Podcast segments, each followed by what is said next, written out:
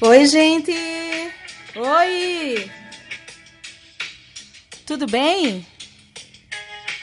Gente, eu amo essa música. Tudo bem com vocês? Depois de um longo e tenebroso inverno de gripe, sem voz, cá estou. Voltamos aos nossos podcasts. Teoria da imprevisão. Sejam bem-vindos. Olha, é tem pão, hein? Para quem tá aí pela primeira vez, seja bem-vindo. Nós temos quatro episódios, esse é o quinto. Quem não ouviu os outros, eu subi quatro episódios, três falando a respeito de súmulas do STJ, súmula 632, 633, 634, súmulas publicadas no ano passado, a respeito da 9784, da 8112, da Lei de Improbidade Administrativa. E o quarto e último episódio que eu publiquei foi a respeito de concentração. E hoje voltei a publicar os episódios Quero falar a respeito do pacote anticrime e lei de improbidade administrativa. Não sei onde você está ouvindo esse podcast. Você pode ouvir por vários lugares, né? Pode estar tá ouvindo no metrô, no ônibus, no trem, na rua, na academia. Mas me marque, tire foto, mande mensagem. Eu quero saber de onde você está ouvindo esse podcast.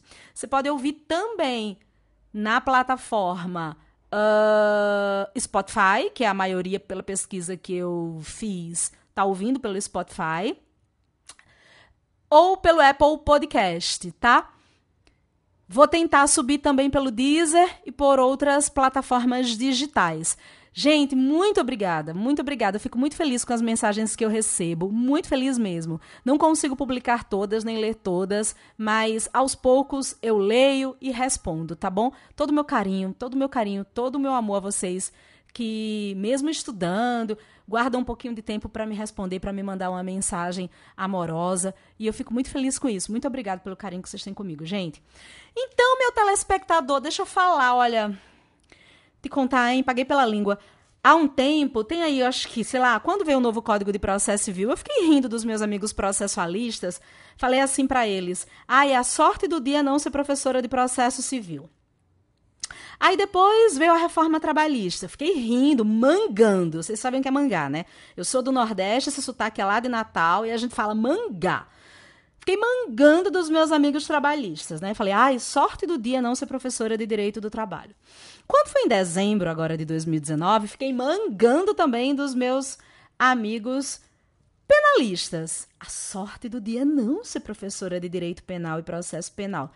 Gente, que nada, né? Lá vem o pacote anticrime me pegar também, porque a lei de improbidade administrativa, ela foi modificada com o pacote anticrime, e é sobre isso que eu quero falar hoje com vocês aqui no nosso podcast, querido ouvinte.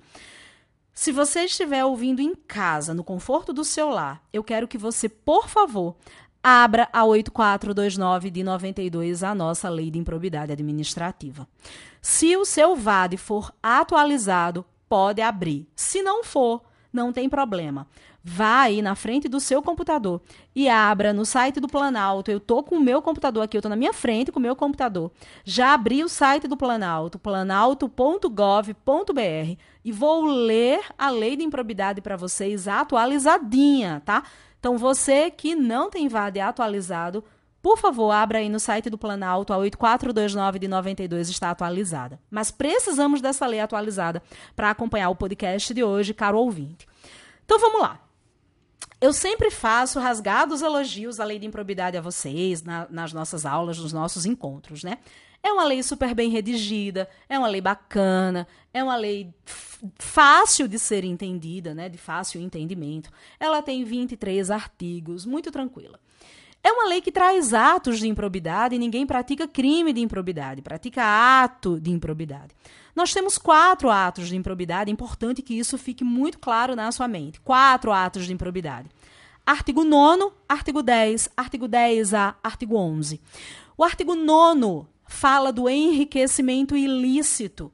O elemento subjetivo é o dolo, a vontade de se enriquecer ilicitamente. O elemento subjetivo é o dolo. Artigo 10 é o dano, é o prejuízo ao erário. O elemento subjetivo é o dolo ou a culpa. É o único ato de improbidade administrativa que tem como elemento subjetivo a culpa. E aí o 10A, que é o ato de improbidade administrativa mais recente, nós temos então quatro atos, não tínhamos, tínhamos apenas três. O 10A fala da aplicação irregular de benefícios financeiros ou tributários, ele é punido a título de dolo. E, por fim, o quarto e último ato de improbidade administrativa é a violação aos princípios da administração pública, punido a título de dolo. Então, nós temos, então, quatro atos de improbidade administrativa. Beleza. O que é importante que vocês saibam também. Esses atos de improbidade, eles só podem ser reconhecidos pelo Poder Judiciário. O que isso quer dizer? Somente o Poder Judiciário, somente o juiz pode aplicar as penalidades previstas na LIA, na Lei de Improbidade Administrativa. Que penalidades, professora, pelo amor de Deus? As penalidades do artigo 12, minha gente. É o artigo 12 da Lei de Improbidade Administrativa, 8429 de 92, que traz aí as sanções a serem aplicadas ao ímprobo. E somente o juiz pode aplicar essas penalidades, ok? E isso não mudou. O pacote anticrime não mudou isso. Continua do mesmo jeito. Somente o juiz, somente o Poder Judiciário reconhece essas esses atos de improbidade e aplica as penas previstas no artigo 12 da LIA. Ok. Segundo ponto. Quem pode ajuizar a ação de improbidade administrativa? Aí eu vou abrir agora a minha lei de improbidade, no seu artigo 17. O artigo 17, caput, diz assim: a ação principal, que terá o rito ordinário, será proposta pelo Ministério Público ou pela pessoa jurídica interessada, dentro de 30 dias da efetivação da medida cautelar. Ou seja, o artigo 17 caput diz: e isso não mudou. E isso é a redação original e permanece assim com o pacote anticrime. Que quem pode ajuizar a ação de improbidade administrativa é o MP, é o Ministério Público e a pessoa jurídica de direito público interessada. É o Ministério Público, mas também a pessoa jurídica interessada. Quero fazer uma observação importante. Ou o Ministério Público é o autor da ação de improbidade administrativa, ou ele vai atuar como custos legis, fiscal da lei, sob pena de nulidade. Ou o Ministério Público é o autor da ação, ou ele vai atuar como custos legis, fiscal da lei sob pena de nulidade, tá? Então, de todo jeito, minha gente, o Ministério Público vai estar tá lá, ok? Isso não mudou. É assim na redação original, continua assim, permanece assim no pacote anticrime. Caminhando. Possibilidade de acordo. Bom, quem assistiu aí as minhas aulas até dezembro de 2019, aulas desatualizadas, paciência. Porque eu falava o seguinte nas minhas aulas até dezembro de 2019, artigo 17, parágrafo 1. Eu dizia, e disse isso por anos, é vedada a transação, o acordo ou conciliação nas ações de que trata o caput. Então eu dizia para vocês nas aulas, gente, não cabe acordo, não cabe conciliação, não cabe transação nas ações de improbidade administrativa. No entanto, o artigo 17, parágrafo 1 da Lei de Improbidade Administrativa tem nova redação. Redação dada pela Lei 13.964 de 2019. E o que é que diz o artigo 17, parágrafo 1, nova redação?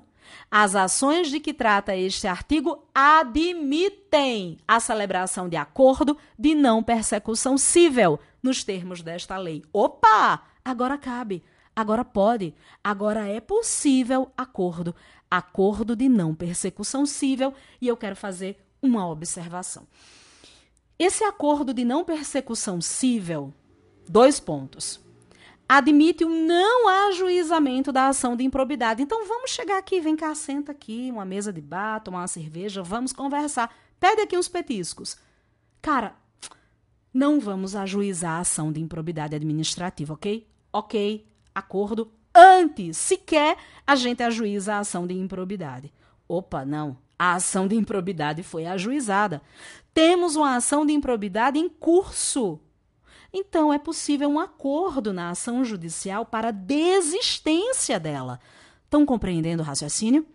Quando aqui nós temos na nova redação um acordo de não persecução cível, isso admite duas coisas: não ajuizar a ação de improbidade administrativa, ou, se já houver uma ação em curso, acordo na ação judicial para a desistência da mesma.